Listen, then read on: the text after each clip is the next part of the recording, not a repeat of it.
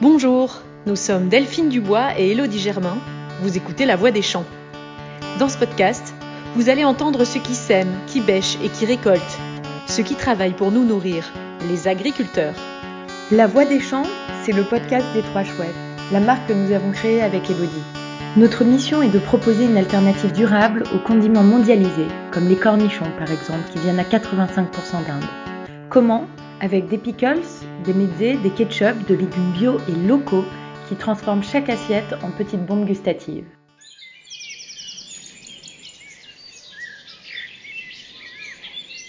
Aujourd'hui, nous partons chez Mylène et Julien Chéneau. Ils sont installés à Saint-Cyr-en-Val, à deux pas d'Orléans.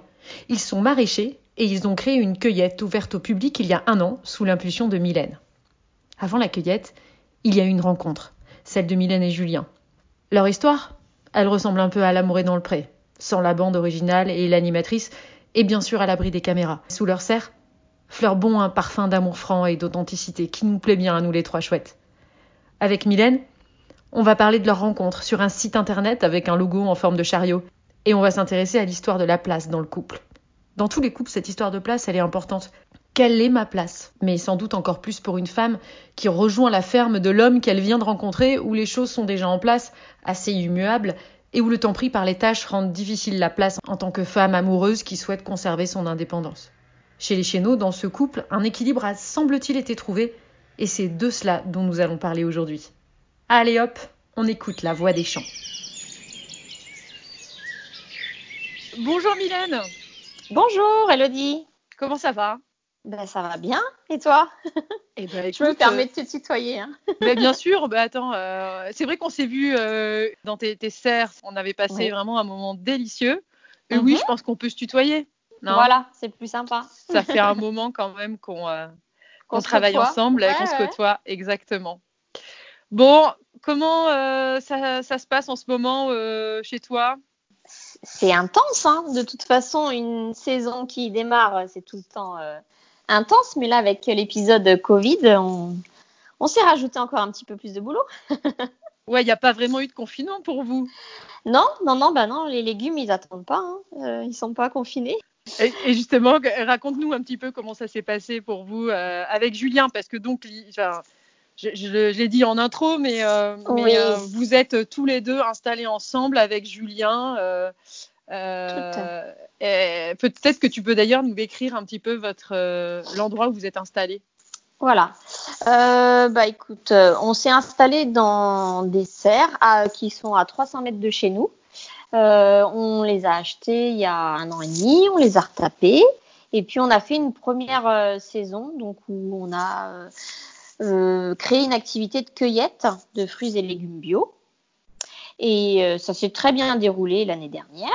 Et puis là, bah, du coup, cette année, on voulait rouvrir de la même façon que l'année dernière, sauf qu'il y a eu le Covid euh, qui est venu par là. Donc, on trouvait pas ça très judicieux de, de rouvrir et que les gens se croisent, touchent à du matériel et tout ça. Donc, euh, on a mis en place un système de drive où euh, bah, les gens commandent sur Internet, sur le site qu'on a créé en urgence. Ils commandent le panier dont ils ont envie et puis et ben nous, le matin, on sort toutes les commandes qui ont eu lieu, on va cueillir, on prépare les commandes, et puis les gens l'après-midi viennent chercher euh, leur petit panier. Donc, un, un- vous avez, euh, vous êtes superbement adapté, quoi. Gros, euh, grosse capacité d'adaptation chez les chéneaux. Ouais. Alors moi, ça fait rire beaucoup de monde parce que du coup, j'ai, quitté la logistique pour euh, m'installer avec euh, Julien, et là, Ouais. j'ai l'impression d'y retourner, mais alors euh, deux fois plus. Julien, lui, s'est improvisé développeur informatique. Enfin, il est, c'est, assez. Il sait tout quand même. faire. il est énervant, il sait tout faire. Et donc, Ouais. ce drive fermier là, chez vous, ça cartonne? Ça marche ouais, plutôt pas mal. Ça nous a permis de récupérer pas mal de nouveaux clients euh, voilà, qui viennent, qui goûtent et après qui, qui reviennent. Avec la crise, on a vu aussi que, euh, on- enfin, je pense que les Français, les Françaises se sont rendus compte du rôle primordial qu'avaient les agriculteurs, Mm. parce que euh, le fait de se nourrir est devenu, la, enfin, de bien se nourrir est devenu la priorité des priorités. Est-ce que tu penses que finalement tout ça, ça a, ça a du bon bah, euh, oui, il y a plein de gens du coup qui se sont rendus compte qu'il y avait des petits producteurs à côté de chez eux dont ils n'avaient même pas connaissance. Donc euh, ils sont venus euh, et après, bah, quand ils goûtent à la fraîcheur des produits qu'on propose, bon, bah, ils se disent ouais c'est quand même pas mal et puis bah, ils vont peut-être nous faire travailler. J'espère qu'ils vont rester fidèles après, mais bah moi je peux pas comparer les légumes de supermarché aux nôtres quoi. Donc à mon avis, ça va devenir une habitude pour eux. Alors, on va parler des serres, hein, parce que les serres, c'est un peu ton bébé. Non? Oui, oui, oui. c'est notre troisième bébé, l'entreprise. Mais avant le bébé, euh, il y a eu la rencontre. Il y a eu une ah. rencontre avec un homme, avec oh un agriculteur. Alors que toi, tu avais euh, au départ une toute autre vie à milieu de la sienne. Euh, est-ce que tu peux nous raconter ce que tu faisais avant? Avant, j'étais pas mal célibataire, à la recherche du prince charmant. Je travaillais dans la logistique. J'étais animatrice qualité, hygiène, sécurité, environnement. Donc, euh, pas grand-chose à voir avec euh, le maraîchage, mais... Euh, ok, et c'était une vie qui te, qui te plaisait, enfin, ce, métier-là, tu t'épanouissais? Bah, j'avais un poste qui était intéressant, donc non, non, au niveau professionnel, ça allait. au niveau perso, ça pêchait un peu, ouais. Et donc, qu'est-ce, que, qu'est-ce, que, qu'est-ce qui s'est passé? Quelle, décision tu, as prise? Eh bien, voilà, j'ai pris la décision de m'inscrire sur le site Adopte un mec. Euh, j'allais euh, arrêter mon profil parce que j'en avais un petit peu marre des conversations qui menaient à pas grand-chose avec certaines personnes. Et puis, euh, puis là, j'ai vu qu'il y avait Julien qui avait l'air propre sur lui. on a commencé à, à, parler un petit peu et puis puis après, on, a eu notre premier rendez-vous et là, tout de suite, bah, moi j'ai flashé, je pense que lui aussi. Et puis euh, voilà, on a, on a pas mal papoté, on avait plein de points en commun. Et puis, bah, après, ça a été très très vite. Quand tu as appris qu'il était euh, agriculteur, déjà, est-ce qu'il le mettait sur son, sur son annonce?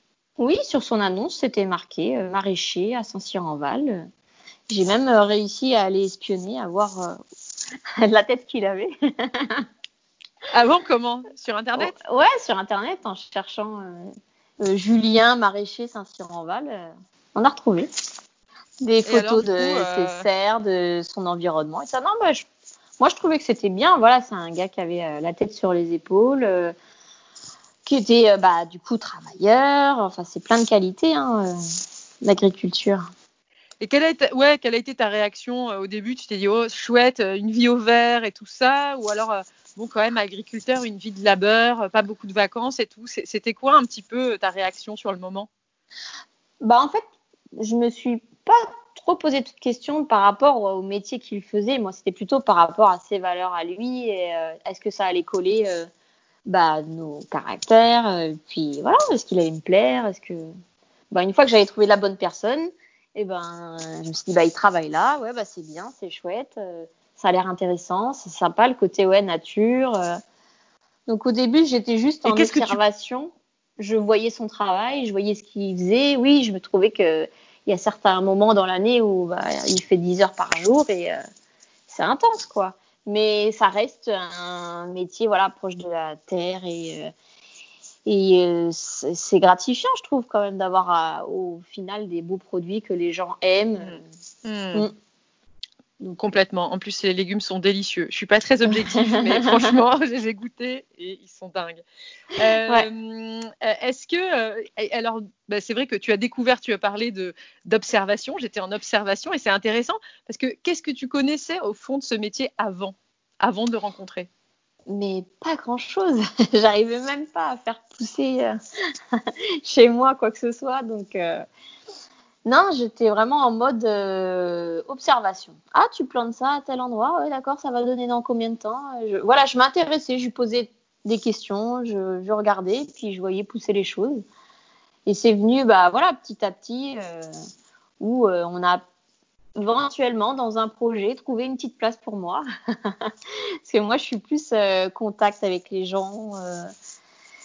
Et puis bah, la partie commerciale, mettre en valeur euh, justement la qualité des produits qu'il fournit. quoi. C'est ça. Tu parles de trouver sa place. C'est important quand on est, je pense, en couple avec un agriculteur, euh, de trouver sa place. Et mm. Et c'est pas toujours facile. Ah non, oui, oui, c'est pas facile. Bah, alors après, euh, c'est lui, il avait euh, bah, des années d'expérience derrière lui, donc je pourrais jamais euh, être à sa hauteur dans les compétences. Et puis je cherche pas forcément, c'est pas c'est pas mon domaine. Donc lui, il va faire tout ce qui est technique, l'arrosage, euh, j'en passe des meilleurs, le fait de devoir mettre des engrais ou non, euh, de mettre euh, des bourdons, enfin, c'est plein de connaissances techniques, voilà. Il a même son équipe, hein, il a des gens qui travaillent pour lui. Moi, je je m'occupe pas de, de, les manager, c'est vraiment lui, il produit. Et puis bah du coup, moi j'ai trouvé la place en en accueillant, en recevant le public, en les, conseillant, euh, expliquer aux gens euh, comment ça se passe, mettre en valeur les produits, euh, les sublimer, quoi, les susciter l'intérêt des gens au maraîchage, voilà, mettre des jolies photos. J'essaye tout le temps de, voilà, je communique beaucoup sur Facebook, je fais des salons, j'ai fait des émissions radio, télé, voilà.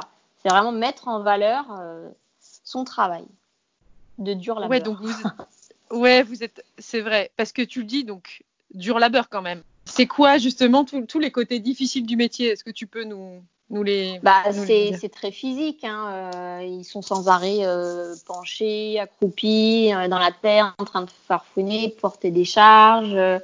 Bah, passer le tracteur, il y a forcément il y a des vibrations. Ils sont souvent exposés aux fortes chaleurs ou même aux pluies quand voilà s'ils ont des travaux à faire dans les champs en plein air, il faut qu'ils y aillent c'est, c'est, bah, après, il a la pression des commandes à droite, à gauche, c'est, c'est normal. Mais, euh. Et donc, tu disais, tu as fait ta place.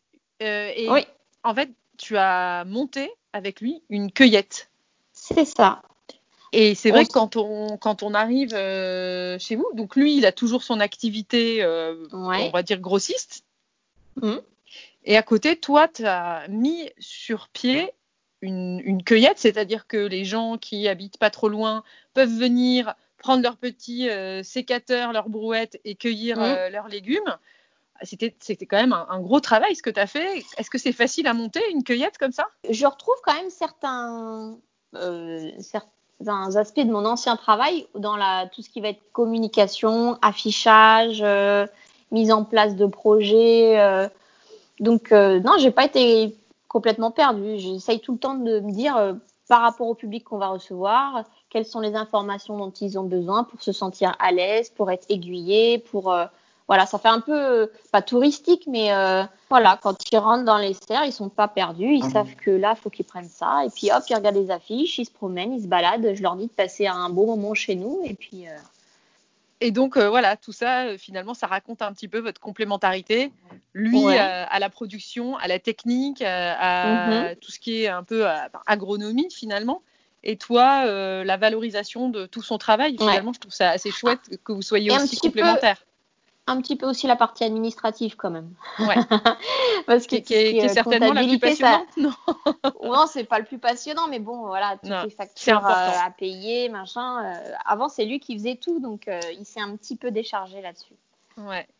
Et parfois, on entend des, justement dans des couples d'agriculteurs, bah, des personnes qui sont bah, en souffrance parce que parfois la, euh, la femme qui, quand même, hein, il faut le dire, le plus souvent rejoint euh, l'homme euh, mmh. dans, dans, sur son exploitation, n'arrive pas à trouver sa place.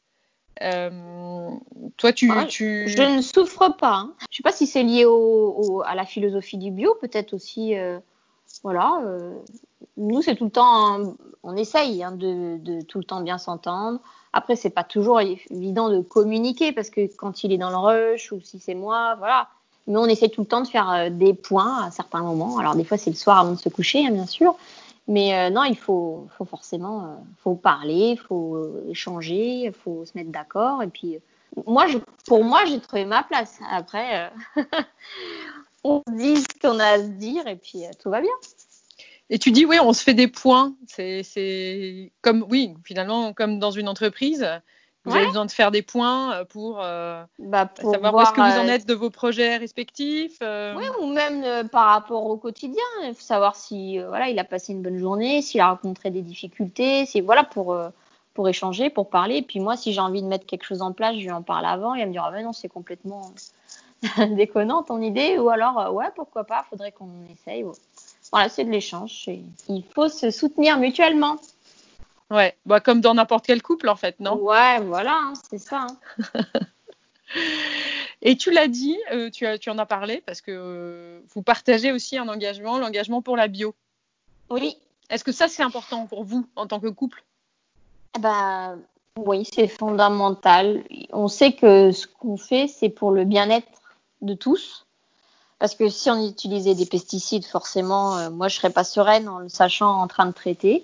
Euh, J'aurais tout le temps peur qu'ils se rendent malades. Et puis pareil, quand moi, je vends des produits aux gens, je suis convaincue déjà de la qualité des produits qu'on leur vend.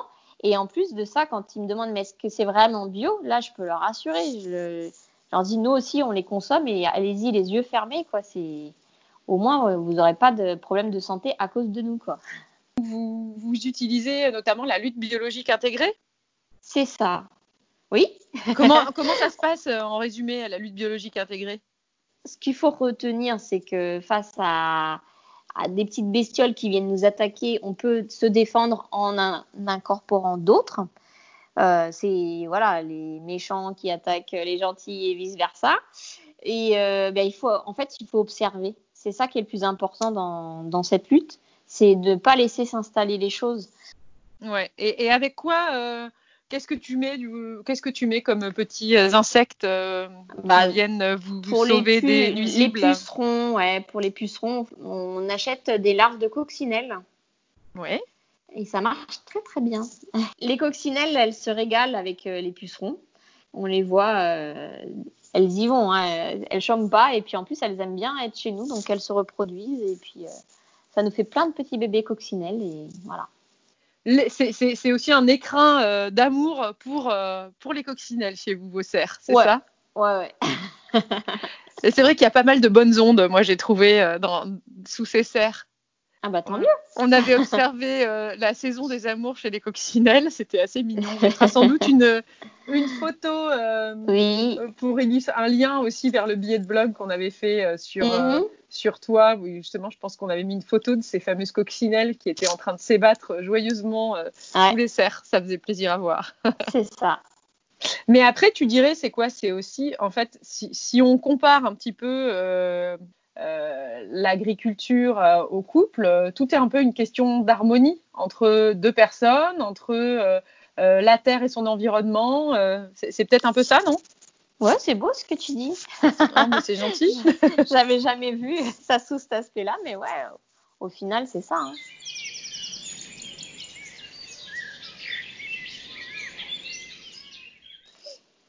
Et alors, euh, pour l'avenir, est-ce que vous voyez euh, comment vous, vous voyez euh, grandir ensemble la famille Chenot là? Ah, bah, alors c'est moi qui freine plutôt Julien hein, sur ce côté-là. Lui, il est tout le temps plein de projets, plein de trucs. Et là, je lui dis un petit peu, profitons quand même. On a accéléré pas mal les choses. Maintenant, euh, voilà, on, a, on est une famille, euh, on a une nouvelle activité. Il euh, faut que les bases soient bien saines et que des, aussi qu'on soit rentable à un moment donné. ouais, tu as raison de le dire, c'est vrai. Hein. Ouais, voilà. Donc, euh, moi, je freine un petit peu pour, euh, pour les projets. Mais après, dans ce qu'on a racheté comme serre, voilà, il y a 7500 mètres carrés qui ne sont pas encore restaurés. Donc, euh, voilà, on en a sous le coude. si l'hiver, on ne sait pas quoi faire, on, on, va réagrandir. Mais pour l'instant, on, on, attend un petit peu. Avant, moi, quand je partais au travail, je, coupais complètement. et là, maintenant, j'ai l'impression d'être 24 heures sur 24, 7 jours sur 7, euh, dedans, quoi. Alors, ça a ces petits côtés, voilà, qui sont pesants parfois, mais euh, sinon, ouais, on, on vit, euh, on vit pour ça, quoi. Et nos filles, bien sûr. Et nos filles, elles partagent tout. Hein, dans, là, avec le Covid, justement, elles, ont découvert plein de choses dans la nature et ça fait plaisir à voir, quoi. Elles s'épanouissent vraiment côté maraîchage, c'est surprenant. Qu'est-ce qu'elles ont appris, par exemple? Euh, alors après, c'est pas forcément lié au maraîchage propre, hein, mais euh, voilà, avec euh, avec ma grande, on s'amuse avec les coquelicots, euh, on fait beaucoup de bouquets de fleurs avec euh, les oignons qui commencent à fleurir. Voilà, elle, elle, joue aussi avec le coccinelle. On leur a fait une petite cabane, une petite maison. Enfin, c'est que des choses. Et alors la petite de deux ans, elle, elle, elle ne cueille pas les framboises pour les mettre dans des barquettes, mais c'est pour sa bouche. Hein. elle Ouais, se régale. Ouais, pour les enfants, je pense que c'est un terrain de jeu absolument inépuisable. euh. Mm. Et, euh, et tu disais, euh, ouais, il faut aussi euh, qu'on qu'on profite de ce qu'on a mis en place et qu'on profite de nous. Euh, Ouais. Il y a des moments, c'est quand même difficile euh, de, de s'arrêter pour euh, justement savourer ensemble les choses. Oui. Ouais, on a. C'est le problème. On n'arrive pas trop à, se- à se poser et puis à profiter. Mais bon, vu qu'on est bien, ça va. Et, et donc après, enfin, comment comment tu te vois dans dans dix ans là justement avec Julien, avec les filles Bah, J'espère qu'on sera toujours euh, en osmose, que j'aurai pas trop vieilli. Parce que là, les cheveux blancs, ça y va hein, quand même. C'est c'est un petit peu de souci. Le, le drive, c'est assez stressant. Et alors, euh, si on devait imaginer le monde, euh, le monde d'après, comment est-ce que tu l'imagines, toi? Oh Euh, malheureusement, moi, je suis pas du tout optimiste. J'en ai déjà parlé avec plusieurs personnes. Pour moi, tout le monde va retourner euh, dans le système et on va continuer à polluer. Il y aura une partie qui va prendre conscience et qui va se tenir aux bonnes résolutions qu'ils ont eues là pendant le confinement. Puis il y en a une Oui. grosse autre euh, majorité qui, voilà, qui vont sans arrêt euh, surconsommer, euh, ne pas faire attention, qui vont se lâcher. Et puis voilà. Ouais, mais c'est pour ça que des petits, des, des, des producteurs euh, à taille humaine euh, comme Mm. euh, bah, chez vous, votre cueillette, c'est important qu'il y ait des, des points comme ça de, de respiration. Ou, Mm. enfin, voilà, vous offrez vraiment des, alternatives euh, euh, locales, bio, saines. euh, Ouais. Et, euh, et ce qui est génial, c'est que comme tu le disais, il y a une partie pédagogique où euh, finalement Mhm. tu vas offrir aux gens de la connaissance sur, euh, sur de nouveaux légumes, sur la manière de faire et tout. Et, et ce contact-là, je pense que cette pédagogie-là, elle est, elle est hyper importante. Ouais. Et j'ai beaucoup de parents qui me disent ah bah quand ils cueillaient hein, l'année dernière, et ben du coup ils mangent beaucoup plus facilement les légumes. Quand ils les ont vus pousser, c'est eux qui les ont ramassés. On leur cuisine, des fois ils aident à Tu as raison. cuisiner. Et après, bah pour le Bien manger, sûr. ah bah ouais. Et puis ils découvrent que bah finalement c'est bon. Tu as raison, il y a des vertus euh, éducatives. C'est vrai, quand on Ouais. fait, on, on a plus envie ensuite de. Voilà, on se sent acteur et responsable. Et du coup, je pense qu'on on mange plus facilement des, Ouais. des légumes verts euh, si on les accueille soi-même.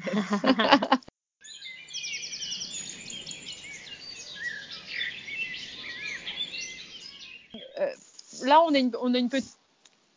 Euh, une petite partie à la fin du podcast sur justement, euh, euh, on, on parle, tu disais qu'il y avait des gens qui se mettaient à cuisiner, à faire leur pain. Il y a aussi des gens qui se Mm. mettent à jardiner, qui se mettent à, euh, à semer, à voilà, essayer de faire pousser un petit peu de nourriture. Alors, ils ne deviennent évidemment pas euh, Mylène et Julien Chenot, euh, mais, euh, mais euh, néanmoins, ils, ils mettent la main euh, à la pâte. Et, euh, et est-ce que tu aurais un conseil à leur donner euh, à ces néo, euh, on va dire, cultivateurs euh, pour réussir leur, leur culture Je crois que tu, euh, il y a beaucoup de gens qui font des tomates cerises, c'est ça, sur les balcons? Ouais. Ouais, bah faut forcément euh, penser à les tailler, couper euh, certains gourmands à certains endroits. Faut, ça, faut aller voir des tutos. Couper sur, quoi, pardon? Faut couper les gourmands. C'est quoi des gourmands? Bah, c'est des tiges qui euh, qui partent euh, et qui du coup vont puiser dans. Ça ne sert à rien, donc il vaut mieux les couper plutôt que la, la plante, bah, elle, elle s'amenuise en fait. Faut aller voir des tutos sur euh, sur internet sur comment euh, tailler les tomates. Euh, Et, bah, puis, tu sais bah, quoi, à ceux qui nous écoutent, on, on va mettre un lien vers un tuto pour couper les gourmands de ces tomates. euh, voilà. euh, Ils aiment la podcast. chaleur, donc et ils aiment le soleil, donc faut, faut les mettre à un endroit vraiment euh, le plus ensoleillé et le plus chaud possible. Ok, moi j'avais un débat, hein. j'avais un Ouais. débat ouais, justement euh, sur l'arrosage avec euh, ma, ma sœur qui fait, qui fait pousser aussi des tomates chez elle. Ouais. Elle, était pour un arrosage, euh, enfin voilà, quotidien, abondant et tout. Est-ce qu'il faut, qu'il faut tout le temps arroser ses tomates ou pas? Il faut les arroser, mais un petit peu, pas trop. Ça sert à rien de noyer les racines dans l'eau, quoi. Oui, c'est ça. Nous, hein, on se rappellera Et euh, toujours qu'on a eu euh, une inondation. Elles sont restées les pieds baignés dans l'eau pendant trois jours et après elles sont mortes. Ah oui, effectivement. On a arraché 10 tonnes de tomates. Ah 10 ouais. tonnes de tomates à venir. Ah, elles étaient euh, vertes encore? Elles étaient vertes. ouais, ouais. Aïe, aïe, aïe. Ça, on s'en rappellera. Donc, ouais, pas trop d'eau. Eh, dans Voilà. ces cas-là, faut nous appeler, on fait des pickles de tomates vertes, hein, on s'arrange. C'est hein. ça. À l'époque, je sais pas si on se connaissait déjà. Non, non, non. Mais Non, euh, sinon, après, sur le ton de l'humour, euh, bon, Julien, il dira qu'il faut montrer les fesses aux tomates pour qu'elles rougissent. oh, ah bah, écoute, on va terminer là-dessus. Et puis nous, euh, on va venir vous voir bientôt, je pense. Ah, avec en plaisir. prenant toutes nos précautions, mais euh, on sûr. sera heureuse de venir faire un petit tour, envisager, enfin vous faire goûter nos dernières, Ouais. euh, nos petites nouveautés, vous apporter un bocal de notre nouvelle marque Mazette, Ah ah. donc on a lancé chez Monoprix. Et voilà, nous aussi on, on grandit, euh, on, est, on, on Super. essaie de grandir un petit peu et pour, euh, pour faire que les choses changent, euh, même dans les, les rayons des, des, Des supermarchés. bah, du supermarché, exactement. Bon, et ben Mylène, euh, je te remercie beaucoup. Bisous aussi de votre côté. Au revoir. Bye Bon bye, salut. Au revoir. Merci d'avoir écouté La Voix des Champs. Si vous avez aimé l'épisode, n'hésitez pas à mettre des étoiles sur votre plateforme de podcast préférée. Vous pouvez aussi partager l'émission sur vos réseaux sociaux pour faire entendre la voix des champs. Enfin, retrouvez-nous avec nos producteurs, nos pickles et idées recettes sur les réseaux sous le nom Les Trois Chouettes. À bientôt!